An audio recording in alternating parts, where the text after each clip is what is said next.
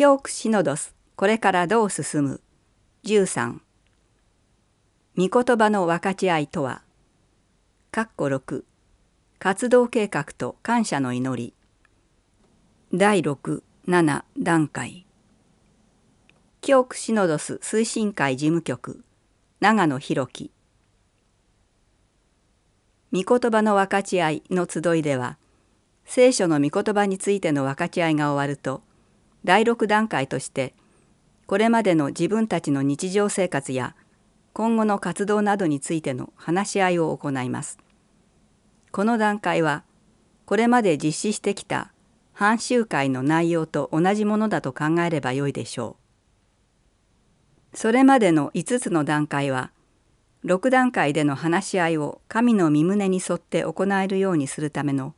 いわば準備段階のようなものだと言われることがあります。また反小共同体活動が活気あふれたものになれるかどうかはこの段階での話し合いの成果いかんによると耳にしたりもします。そこでその内容について少し眺めていくことにいたします。1活動報告私たちが神から委ねられた自分たちの使命を果たそうと思っても何をどのようにすればよいのか戸惑うことがよくあります。そこでこの段階を活用してそのための話し合いをするのです。まず最初に前回の集いで決めていた活動計画の実施状況についての報告を行っていきます。計画通りに行えたという報告だけではなく思い通りにはならなかったという報告もなされていきます。そして必要であればどうしてそういう結果になったかについてもみんなで話し合います。小教区私牧評議会からの連絡事項があればここで行うと良いでしょう。2今後の活動についての話し合いこの段階は私たちが神の御言葉を実行できる人間になれるためのお手伝いをしてくれる重要な段階でもあります。これまでの体験や活動の報告が済んだらこれからどんな活動をしたらよいかについての分かち合いに入ります。テーマはその日に使用した聖書の内容とは直接関係がないものになることが多いと思います。自分たちの反小共同体固有のテーマもあれば小教区から全ての地区や班などに検討を依頼されているテーマがあるかもしれません。何をその日の分かち合いのテーマにするかは進行係または班長さんが前もって準備していたものも含めて参加者全員の合意によって決まることになります。例えば新年会をどうするかとか2週間後の日曜日のミサの共同祈願をこの班が担当することになっているがどういう形で対応すればよいかあるいは班の2人のお年寄りが入院しているが誰か見舞いに行ける人はいるかなどのテーマの中から選ばれることもあるでしょう。それぞれのテーマについての分かち合いの結論は全員の合意に基づいて出されたものでなければなりません。すなわち誰がいつどのような形で担当するかということについても本人の同意のもとに全員で合意しておくことが大切です。そうすることで担当者はみんなの代表者であるという自覚を持って行動できるし次の集いでの結果報告にも全員が強い関心を持って耳を傾けるようになるでしょう。3. さまざまな会合での活用小教区評議会などのさまざまな会合の場でも御言葉の分かち合いの第1から第4段階を活用した方が効果的だと言われています。そのやり方については事前に根回ししておきそのために15分くらいを当てるのが良いでしょう。第4段階の沈黙の時間が終わったらすぐにその会合のために準備しておいた案件についての話し合いに入ります。この部分からは普段の会合通りに進めていけばよいのです。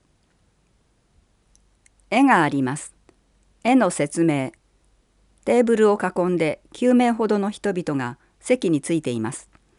何人かの人は聖書を開いて読んでいます。他の何人かの人々は聖書をテーブルの上に置き前方を向いて座っています。説明終わり。右の絵は小曲評議会の会合に御言葉の分かち合いを組み入れた様子を表したものですが会合の初めに聖書を朗読したり沈黙の時間を取ったりすることによって会合の時間が長引くと感じる人がいるような場合は御言葉の分かち合いの精神が理解できるよう前もってよく説明しておく必要がありますし会合の終わる時間はきちんと守るよう努力しなければなりません。会合を御言葉の分かち合いで始めるならばメンバー一人一人の個人的な霊性も高まりその日の議案についても福音の精神に基づいて話し合えるようになるでしょう。その日の議案に対する結論を出すには苦労するだろうと予想されるような場合はその議案の解決に効果がありそうな聖書の箇所を前もって準備しておき御言葉の分かち合いを活用してみんなが神の意向を聞くことができるように努めます。この形の会合を根気よく続けていくならばメンバーは気づかないうちにただ与えられた仕事や行事を処理するだけではなく神の御業に対する共同の責任を委ねられたものとして案件についても慎重に話し合えるようになっていくに違いありません。4感謝の祈り第7段階第6段階の活動計画のところで具体的な話し合いを続けていく中で激しい議論を戦わせたりしていつの間にか祈りの雰囲気がなくなってしまったと感じるようなことがあるかもしれません。たとえそのようなことがあっても話し合いを締めくくる際にはその日の集いはキリストを中心にして行われたものだったことを思い起こす必要があります。御言葉の分かち合いは祈りで始まり祈りで締めくくります。最初の段階では主をお迎えするお招きの祈りをしましたが最後は感謝の祈りや決意を表す祈り仲間や求道者のための祈りなどをすることになります。それは最初の段階の時と同じように自発的な自由な祈りであれば効果は倍増されるでしょう。できるだけ全員が感謝の祈りを行うようにしたいものです。各人が感謝の祈りをしたら全員で主よ私たちの祈りを聞いてください」と唱えます。終わりに聖歌や主の祈りまたはアベマリアの祈りなどで集い締めくくりましょう。最後に注意したいことは途中で雑談や隣の人とのひそひそ話で霊的な雰囲気が崩れないように気をつけたいものです。